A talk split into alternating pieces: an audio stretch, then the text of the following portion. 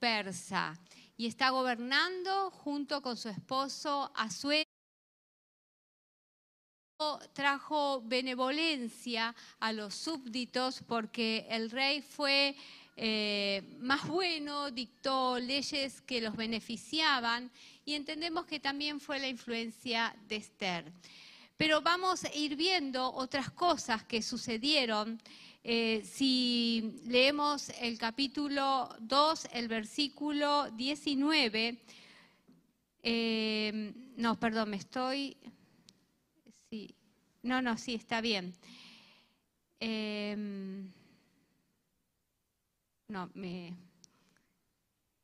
Sí, estamos en el capítulo 2, versículo 19, pero no lo vamos a leer eh, sino que voy a contarles que había una conspiración contra el rey, querían matar al rey.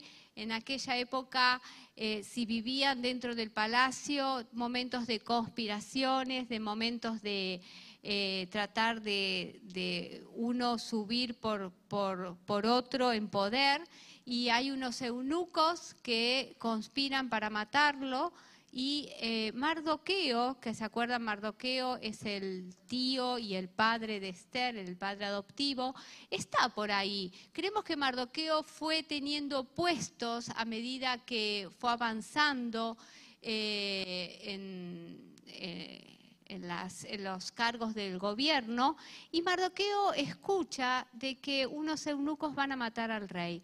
Entonces enseguida va a ver a Esther, le comunica y toda esta conspiración se le cuenta al rey y Mardoqueo eh, eh, fue eh, anotado en, los libros del rey como que él eh, lo salvó al rey. Pero quedó ahí nada más. ¿eh? En el versículo 27 dice, cuando Mardoqueo entendió esto, lo denunció a la reina Esther y, Esther le dijo al rey en, en nombre de Mardoqueo. Se anotó todo esto, pero quedó ahí.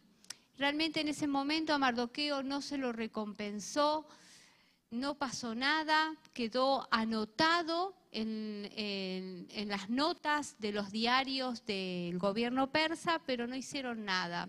Y a veces pasa que uno hace una acción, algo que necesitaría en el momento recompensa y los tiempos del Señor son otros. Vamos a ver, te pido que recuerdes este incidente porque luego el, Señor que no se olvida eh, lo va a traer a la memoria del Rey. Eh, nada de lo que hacemos para el Señor queda olvidado. El Señor no se lo olvida. En aquel tiempo, eh, cuando estudiamos Nemías, Nemías tenía que probar el vino y la comida del rey porque todo el tiempo se conspiraba para matarlo. El rey era una figura muy importante y el copero era el que corría ese riesgo. Así que ahora, bueno, nos vamos al capítulo 3, un capítulo muy interesante, muy intenso, donde aquí comenzamos a ver la providencia divina de Dios. En teología se estudia la doctrina de la divina providencia. ¿Y qué es esto? Es cuando creemos nosotros como hijos de Dios el gobierno de Dios sobre la creación. Dios es un Dios que ha creado el universo, que ha creado el mundo físico, que ha, creado todo, pero no se ha olvidado, no lo ha dejado y está ausente. Dios es un Dios presente y nada pasa por azar, no hay un destino que, es por la suerte, sino que todo está bajo la soberanía de Dios. Esto no quita que tengamos libre albedrío, pero la doctrina de la divina providencia es que todo está en manos de Dios y que nada pasa por casualidad. En la antigüedad había dos escuelas, los epicúreos y los estoicos, que decían que lo que pasa en la tierra, unos los epicúreos decían que es todo casualidad y los estoicos decían que era por suerte.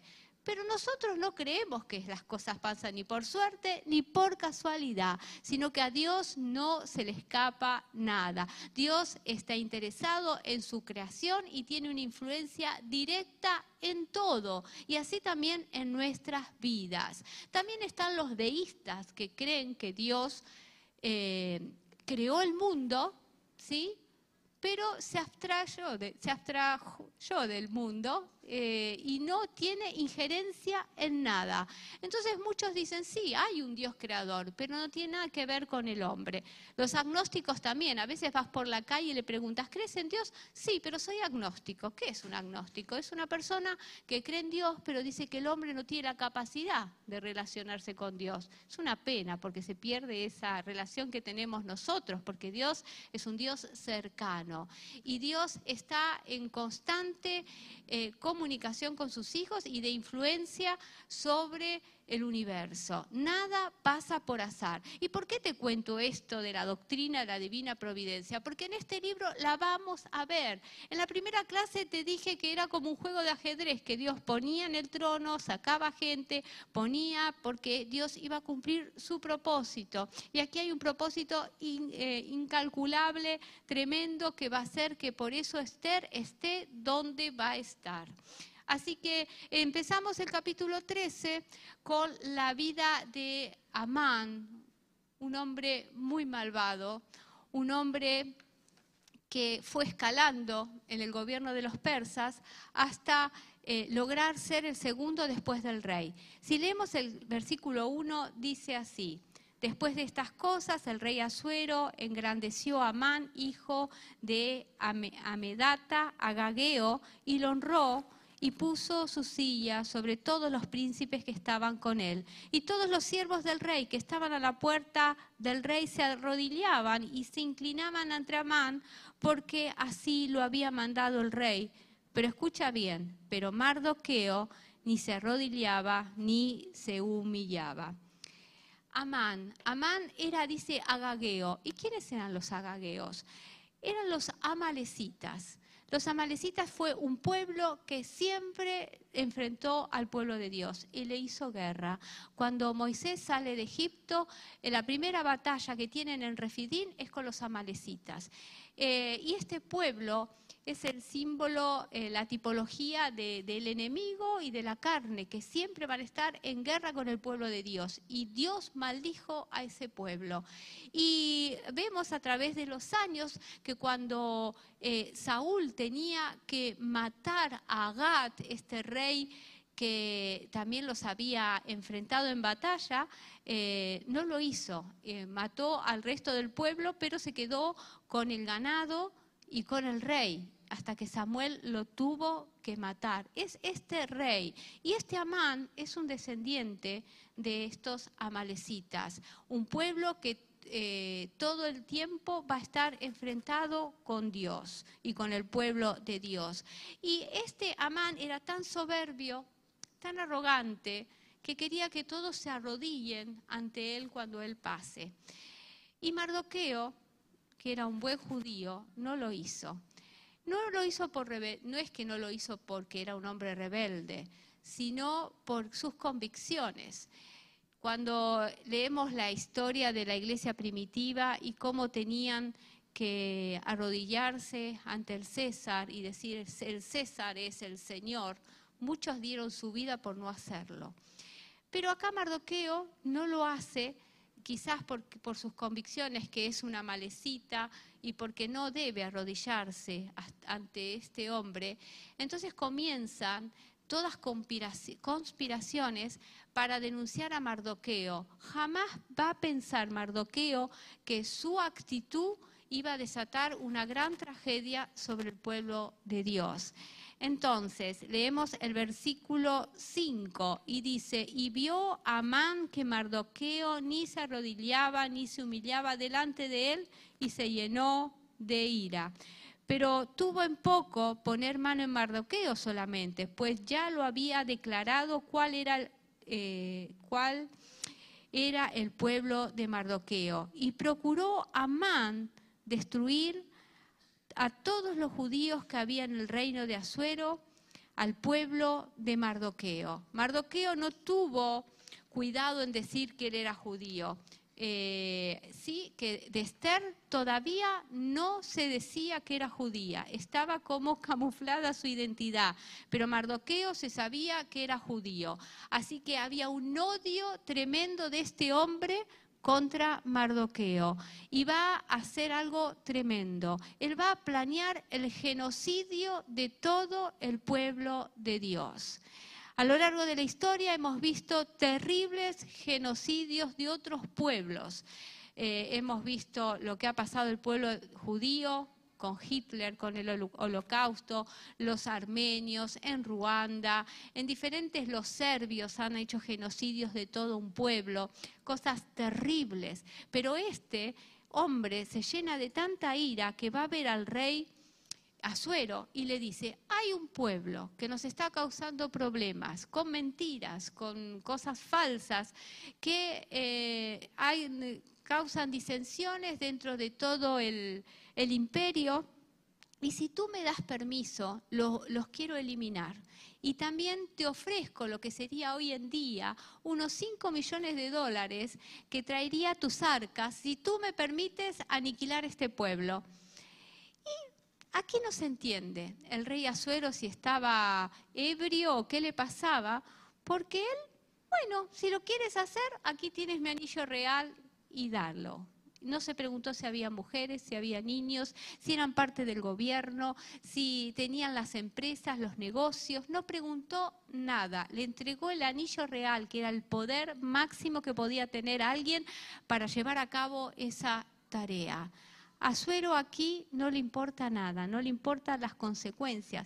El pueblo judío estaba en lo que se llama la diáspora, es todo, toda esa parte de ese gran imperio dispersos por todos lados. Eran muy hábiles para los negocios, estaban en puestos de eminencia. Y él dijo, voy a echar en suerte cuándo los voy a matar a todos. Y fue en un mes que era 11 eh, meses después del decreto, o sea que les daba un tiempo y, los va a aniquilar a todos. Hasta en eso echó suertes, como lo habían hecho. Los judíos que vivían en Susa, la capital del imperio, prosperaron mucho, tenían sus negocios, por eso no volvieron a Jerusalén. Los remanentes que habían vuelto en aquel entonces eran eh, los de Zorobabel y los de Esdras. Nemías todavía no, había llegado a estar ahí en la corte. Así que eran pocos los que habían vuelto y muchos los que estaban dispersos y en 11 meses los iban a aniquilar, los iban a matar y se iban a quedar con todas sus propiedades. Tremenda eh, sentencia que se desataba sobre este pueblo. Vamos a ir al capítulo 4 eh, porque Mardoqueo, cuando sabe de esta situación, en el versículo 1 dice, luego que supo Mardoqueo todo lo que se había hecho, rasgó sus vestidos, se vistió de silicio y de ceniza y se fue por la ciudad clamando con grande y amargo clamor. Él está desesperado, él jamás imaginó que no arrodillarse eh, frente a Amán iba a traer esta desgracia.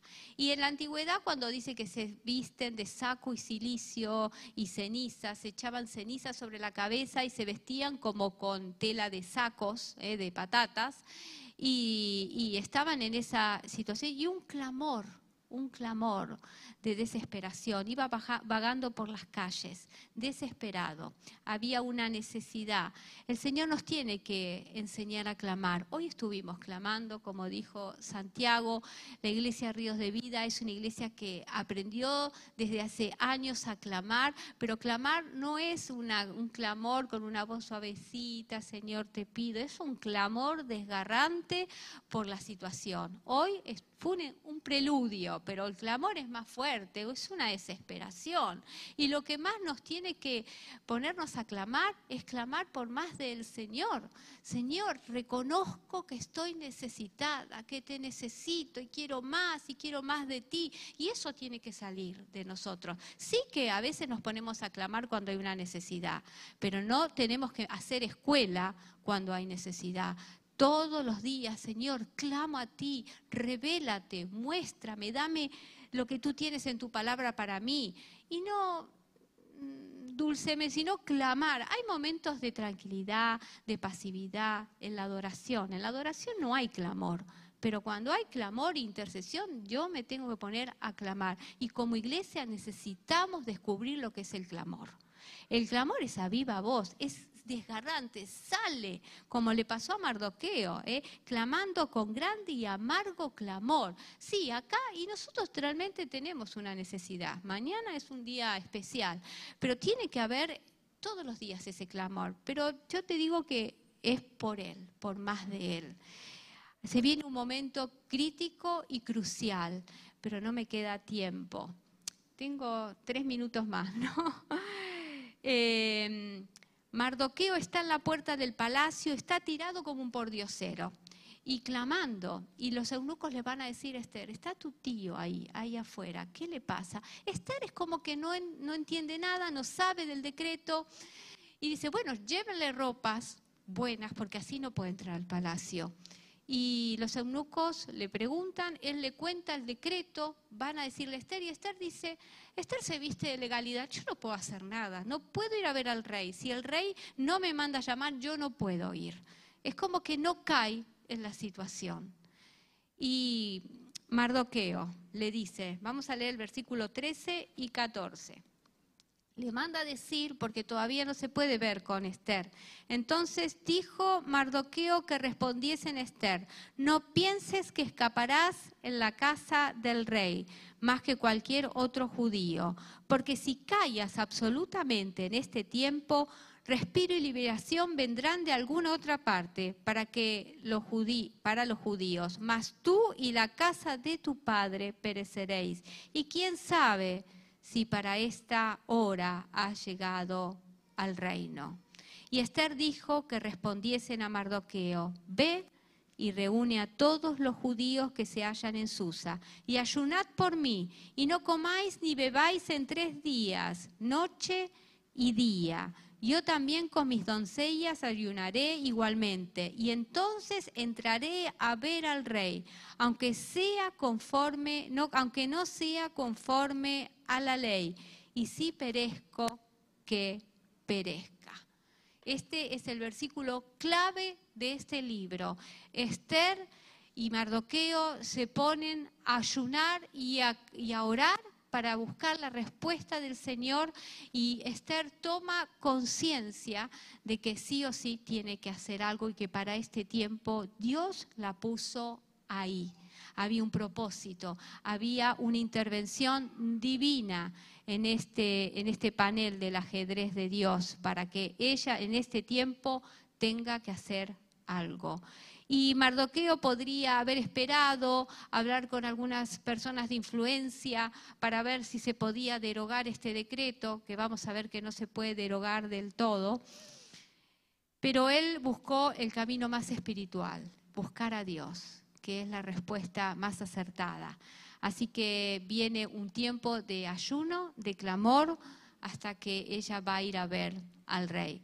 Yo te animo que leas en tu casa el capítulo 5. Así que cuando lo explique la clase que viene, te empapes de lo que viene por delante. Seguimos ahora con la otra clase, no te vayas, que vamos a seguir estudiando los reyes de Israel. Y a ti te pido, por favor, que leas el apunte y que leas el capítulo 5. Nada más.